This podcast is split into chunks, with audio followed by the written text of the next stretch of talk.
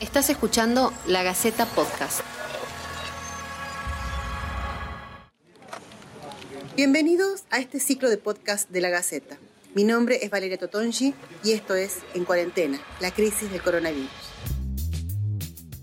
Desde que a principios de año los países empezaron a instalar medidas para frenar la expansión del coronavirus, las palabras cuarentena, confinamiento, distanciamiento social pasaron a formar parte de nuestro lenguaje cotidiano alcohol en gel y barbijo, nuestro equipo imprescindible para salir a la calle. Los saludos con abrazo y beso, tan integrados a la identidad latinoamericana, quedaron limitados a la familia directa y a quienes viven juntos.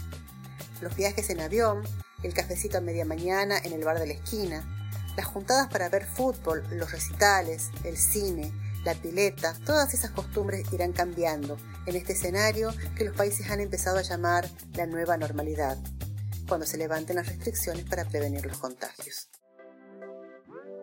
¿De qué se trata esta nueva normalidad? Cuando los analistas hablan de la necesidad de establecer una nueva normalidad, están haciendo uso de un término acuñado por economistas para definir la situación después de una gran crisis, como el crash de la bolsa en Estados Unidos en 1929 o la crisis financiera internacional de 2008. El término, aplicable a la actual crisis global causada por la pandemia, apunta a que ya ha pasado la emergencia, pero que nada volverá a ser lo mismo y que los gobiernos deberán dictar medidas sanitarias, económicas y sociales que van a afectar a la población de maneras que aún no están completamente evaluadas. En Argentina se espera que esa etapa llegue cuando estemos en condiciones de pasar a la fase 5, con nuevos hábitos de higiene y de cuidados, durante la cual las personas deben respetar la distancia social, sanitizar los ambientes y la ropa, lavarse las manos con frecuencia y usar alcohol como parte de las costumbres cotidianas. Las costumbres van a cambiar en muchos de los aspectos de la vida. El turismo, por ejemplo, tan expandido desde fines del siglo XX y primeros años del XXI, va a cambiar de forma profunda. Se podrá viajar, pero todavía hay dudas de cómo.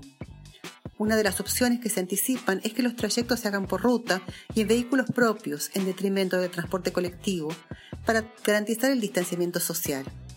El turismo de masas, con aglomeraciones para sacarse selfies y colas para entrar en museos y atracciones, será cosa del pasado, así como los largos trayectos en avión, los hostels y los spa de los hoteles.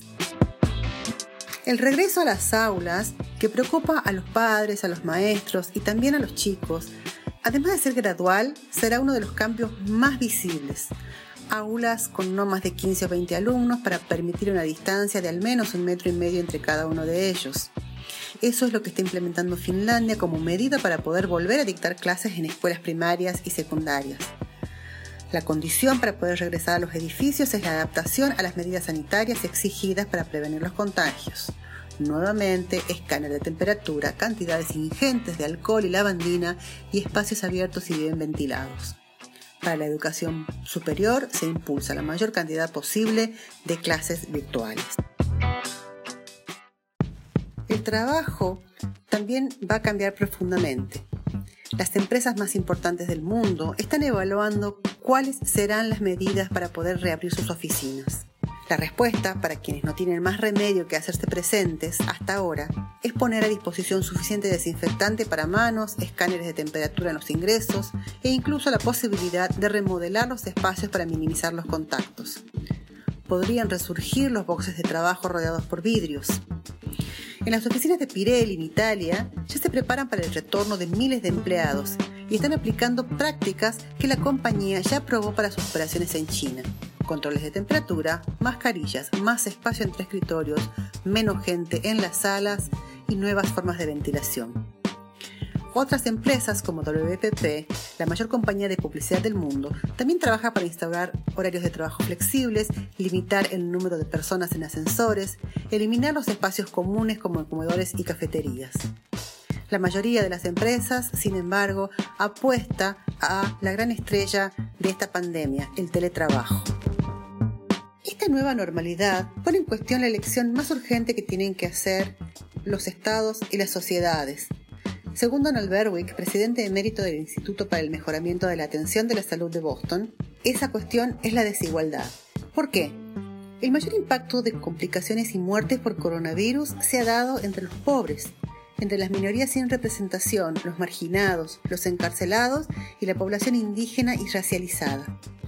Un ejemplo es que en Chicago la población afroamericana es del 30%, pero representa el 68% de las muertes por COVID-19. En Wisconsin es del 6%, pero representa el 50% de las muertes. Una pregunta a la que debe responder cualquier diseño de esta nueva normalidad si abre un compromiso para crear una red de seguridad social, económica firme que haría mejor por la salud y el bienestar que cualquier vacuna o droga milagrosa, dice Berwick.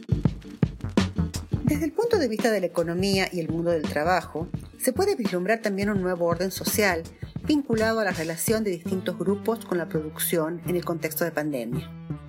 Dice el economista Robert Reich en su columna del periódico The Guardian que esa división entre sectores sociales también pasará a ser parte de una nueva normalidad. Los remotos, esos que tienen un ingreso estable y pueden trabajar a distancia porque cuentan con los medios tecnológicos para acceder al teletrabajo, los esenciales, trabajadores de la salud y de servicios imprescindibles para el funcionamiento de la sociedad, tal como los que producen alimentos o se ocupan de la limpieza en las ciudades, los sin ingresos, autónomos y aquellos que forman parte de la economía informal, son los que quedan adentro, por fuera, los olvidados.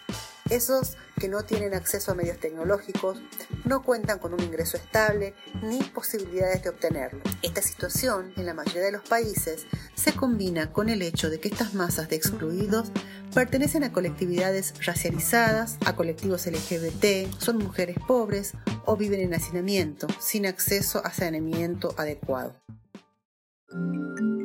Esto fue En Cuarentena, la crisis del coronavirus. Déjanos tus preguntas y comentarios. Vamos a estar brindando información chequeada permanentemente. Y por favor, en lo posible, trata de no salir de casa, colabora y nos cuidemos entre todos.